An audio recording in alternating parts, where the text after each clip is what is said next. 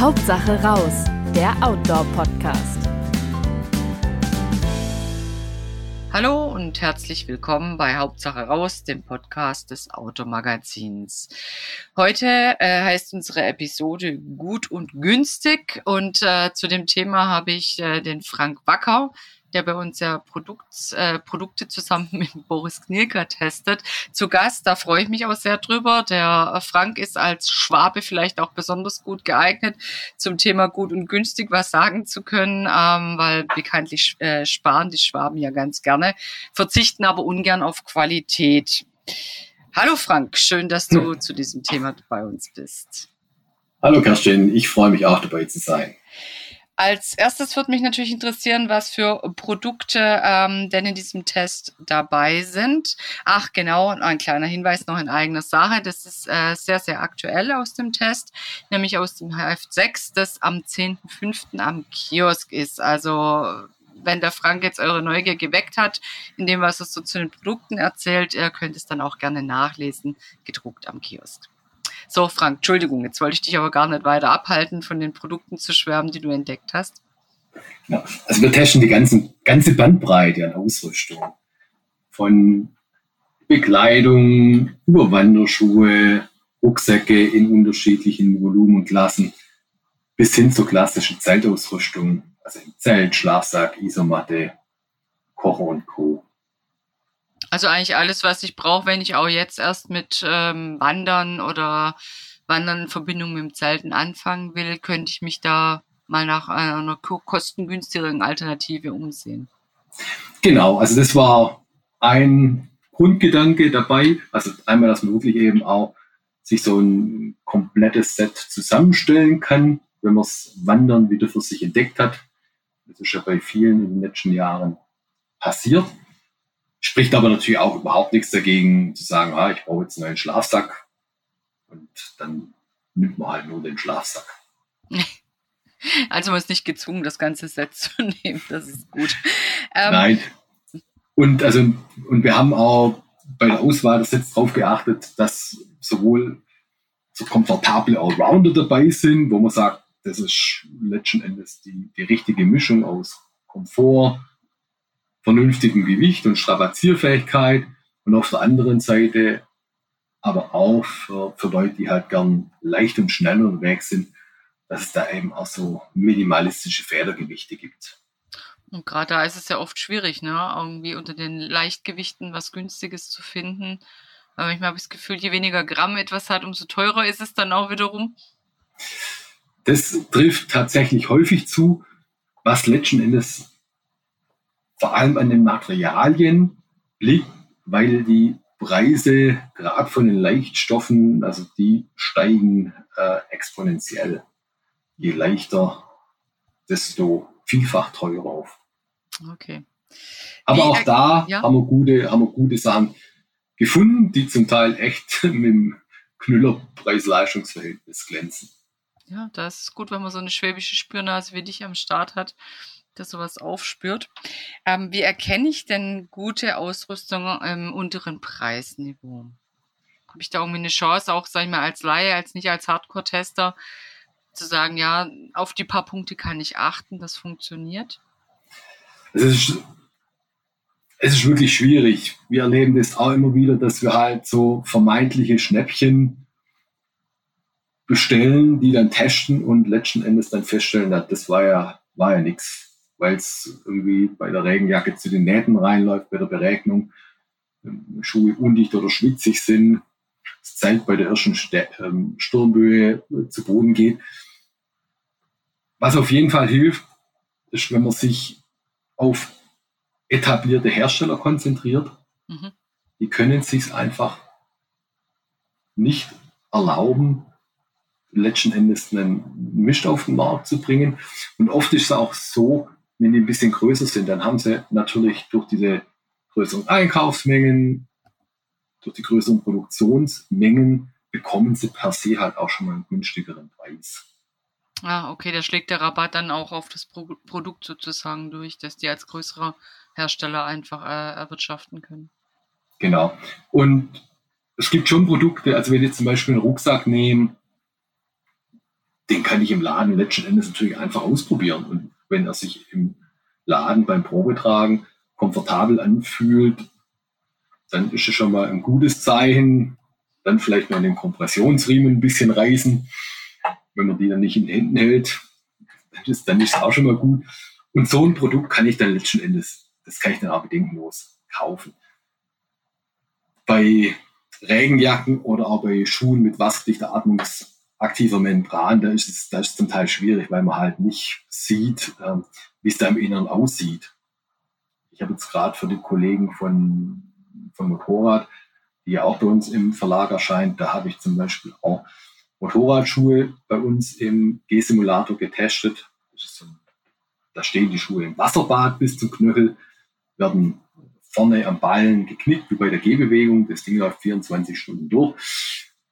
Im Inneren vom Schuh sind Sensoren, die messen, ob Feuchtigkeit eindringt. Das, damit testen auch wir unsere, unsere wasserdichten Schuhe.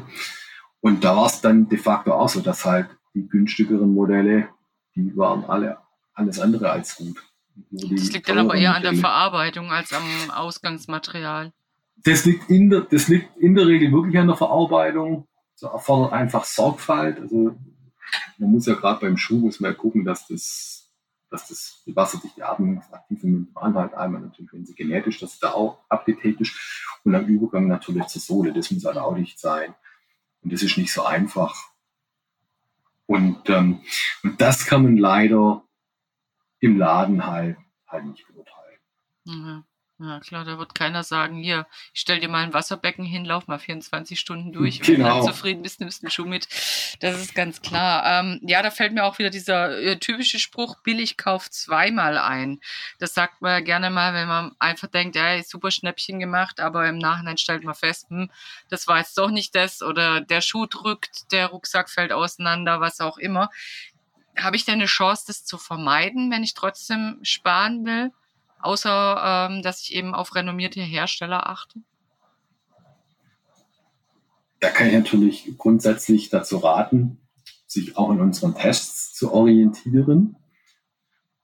Und die zweite Komponente, die mit reinspielt, ist wirklich sich Zeit für den Ausrüstungskauf zu nehmen. Mhm.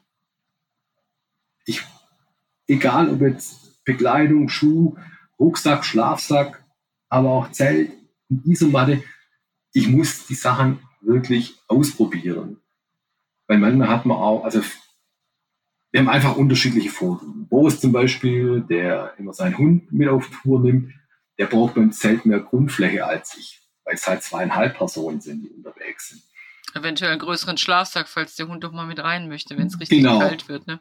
Mhm. Ich bin aber jemand, ich brauche zum Beispiel bei Zelten um mein um meinen Kopf rum Platz. Ich kann es überhaupt nicht brauchen, wenn ich mit dem Kopf das Innenzeltmaterial berühre, was Boris jetzt nicht so sehr stört. Und deshalb haben wir da zum Teil auch unsere unterschiedlichen Favoriten. Einfach aufgrund anderer Vorstellungen. Beim Rucksack merken wir auf, dass, dass wir da unterschiedliche Modelle bevorzugen, einfach weil wir einen unterschiedlichen Körperbau Bau haben. Bei Schuhen, ähm, also A, wir haben unterschiedliche Größen, wir haben aber auch unterschiedliche Fußformen. Mhm. Auch das entscheidet unter Umständen dann wieder, wie wohl man sich halt mit, mit dem Schuh fühlt. Und bei den Klamotten ist es letzten Endes genauso. Ähm, wir sind beide gleich groß. Äh, ich wiege aber ein paar Kilo mehr als, als Boris. Und, äh, manchmal ist dann bei mir so, dass halt, wenn mir eine Hose vernünftig passt, dann sind die Beine viel zu lang. Ja, das funktioniert dann auch nicht. Deshalb aber das ist ja gar nicht spezifisch was auf, auf, auf günstig, ne? Das ist eigentlich nee, nee, sondern allgemein, ne? Dass genau. man sagt, allgemein das wirklich ausprobieren und schauen, ob es einem taugt. Genau. Es ist wirklich so, letzten Endes spürst nur du als Käufer, was sich bei dir auch gut anfühlt. Wir können dir also mehr, mehr oder weniger sehr, sehr gute Empfehlungen geben, beschreiben, wie Sachen funktionieren. Aber letzten Endes bist es du, der einfach merkt, ob es passt oder, oder nicht. Mhm. Also, egal ob teuer oder billig, man muss sich genau. die Zeit im, äh, im, im, im Laden am besten nehmen das wirklich ausprobieren, mit den Schuhen auch ein bisschen rummarschieren, selbst wenn die anderen ein bisschen komisch gucken. Und ähm, ja, so seine, seine Größe, seine Modelle finden. Ja, und dann gibt es natürlich schon auch so, ähm, also ich habe es jetzt bei den Zeiten zum Beispiel gemerkt, die äh, das günstigste im, im Test, das liegt bei knapp 280 Euro. Arg viel preiswerter geht es derzeit einfach nicht mehr. Mhm. Also wenn es noch günstiger wird, dann muss man leider mit Qualitätseinbußen rechnen. Ich habe vor zwei Jahren, da haben wir mal unterstützenden Test für, ah, ich glaube, es war, war der SWR gemacht und haben da Zelte zum Teil unter 100 Euro und etwas über 100 Euro getestet und da war es letztendlich so, die waren okay, wenn du vielleicht mal eine Nacht im Garten übernachten möchtest und beim Starkregen dann ins Haus rennen kannst, wenn es reinläuft. Das waren wirklich Produkte der Kategorie, ähm, wer billig kauft, kauft zweimal. Ja, da macht die Tour dann ja auch wirklich gar keinen Spaß. Nee. Und das ist wirklich, also das, ähm, da waren dann die Böden ganz, ganz schnell undicht, mhm. schlechte Windstabilität. Das macht einfach keinen Sinn. Ja, das ist klar. Was, was waren denn deine Lieblingsmodelle oder äh, äh, Lieblingsprodukte aus dem aktuellen Gut- und Günstig-Test? Das ist ja eine riesen Bandbreite mit äh, Zeltlampe, habe ich gesehen, und Rucksack und äh, eigentlich alles. Ne? Ist alles mit drin. Ähm, genau, die Zeltlampe war tatsächlich noch ein Dummy. Aber das gibt, also, wir haben es ja so gemacht. Wir haben Dutzende von Produkten ausgesucht, getestet, mit Modellen, zum Teil auch schon verglichen, die wir, die wir schon kannten, die so für uns die Referenzprodukte in ihren Preisklassen darstellen und haben aus denen dann die Modelle rausgesucht, wo wir sagen, die haben das beste Preis-Leistungs-Verhältnis. Dementsprechend sind es in der, in der Summe alles Produkte, wo man sagen muss, boah, die sind, sind richtig klasse. Und ich finde es auch wirklich beeindruckend, dass die Hersteller es, es hinbekommen, eben auch in so günstigen Preisbereichen was richtig Gutes auf die Beine zu stellen. Also ein Beispiel ist zum Beispiel das Heli Hansen Tech, Tee. Das ist ein Funktionsshirt für 20 Euro, das richtig gut funktioniert. Wo man sagen muss, wow, klasse. Also da spricht überhaupt, da gibt es keine Entschuldigung, sowas nicht anzuziehen. Mhm. Was mich auch sehr beeindruckt hat, ist der Wanderstiefel von, von, von Jakalu für 100 Euro. Es war, Wanderstiefel waren für uns in der Vergangenheit eigentlich immer so ein, so ein Angstthema, wenn es so gut und günstig ging, weil es nahezu unmöglich war, wirklich preiswerte, gute Modelle zu finden. Das war immer ernüchternd.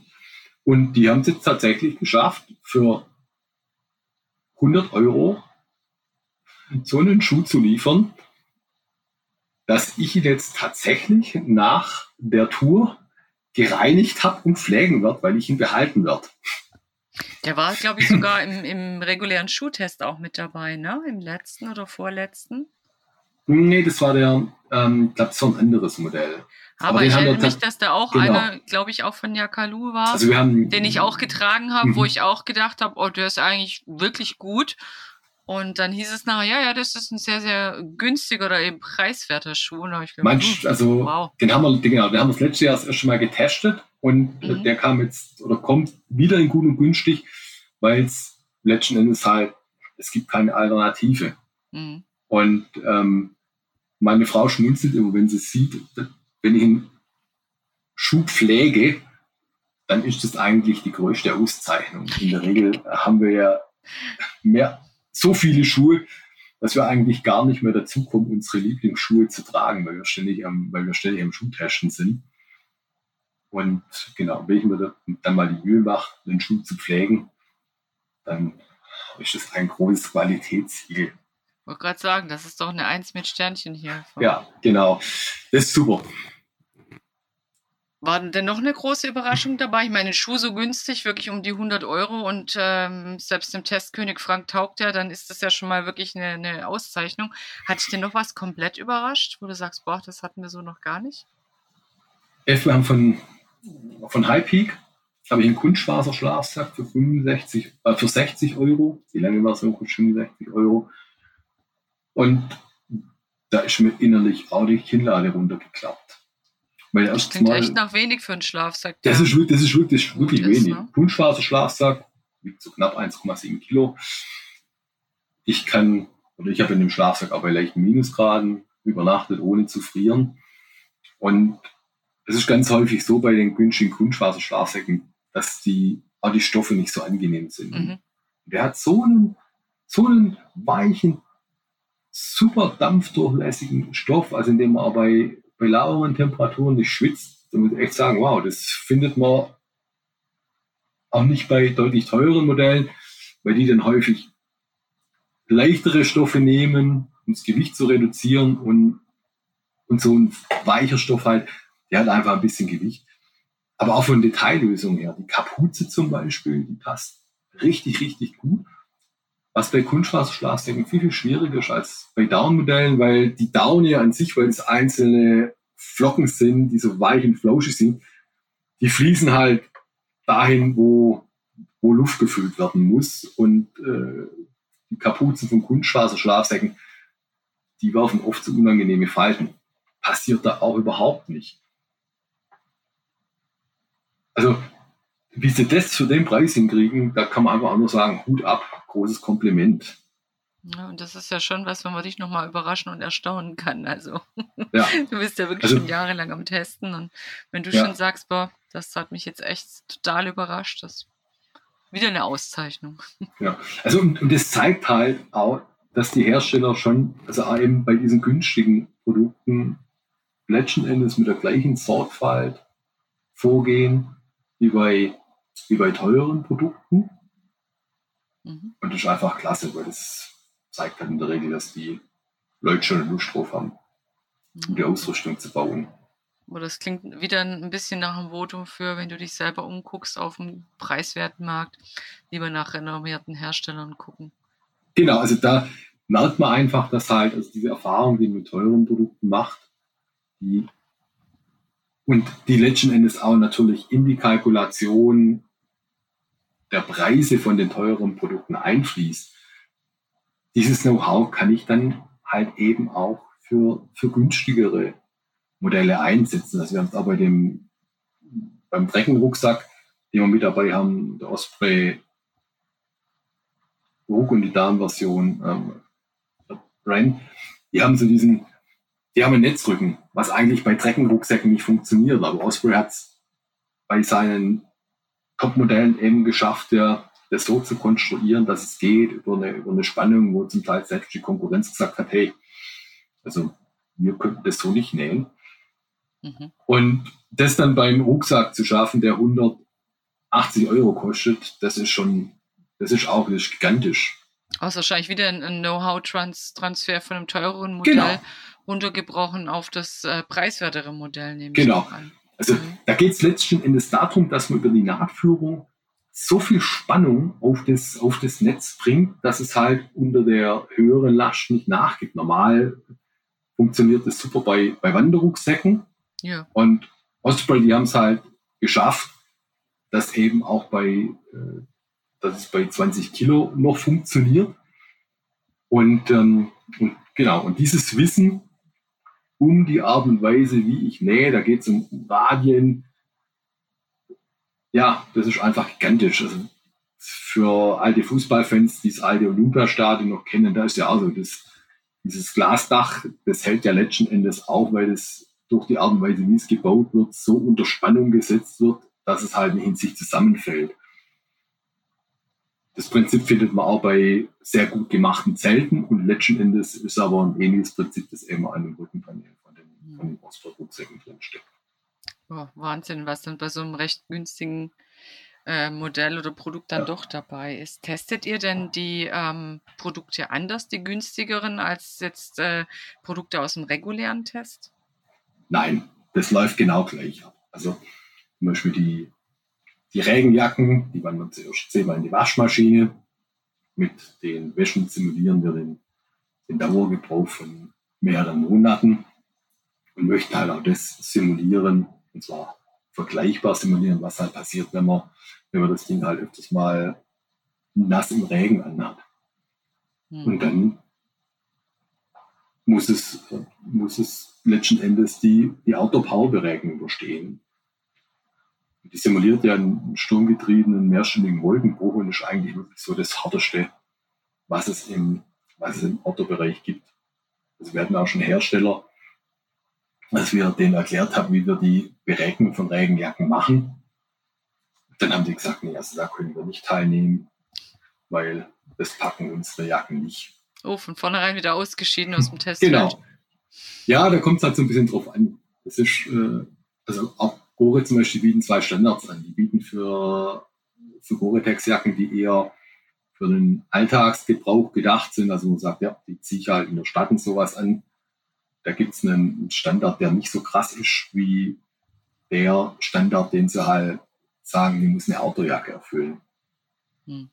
Was ja schon auch, was ja auch letzten Endes schon Sinn macht, wenn man das weiß, weil besserer Regenschutz bedeutet halt oft auch, ich muss die Reißverschlüsse sorgfältiger abdecken, ich muss mehr, also ich, durch die aufwendige Konstruktion wird, wird natürlich der Jackenpreis teurer und jemand, der halt nur zehn Minuten von zu Hause zur S-Bahn läuft oder sowas, der braucht ja keine Jacke, die ihn stundenlang bei Starkregen schützt. Also genau das. Aber wir sagen halt, hier, also wenn wir eine Jacke als Regenjacke empfehlen, dann muss sie das schon aushalten.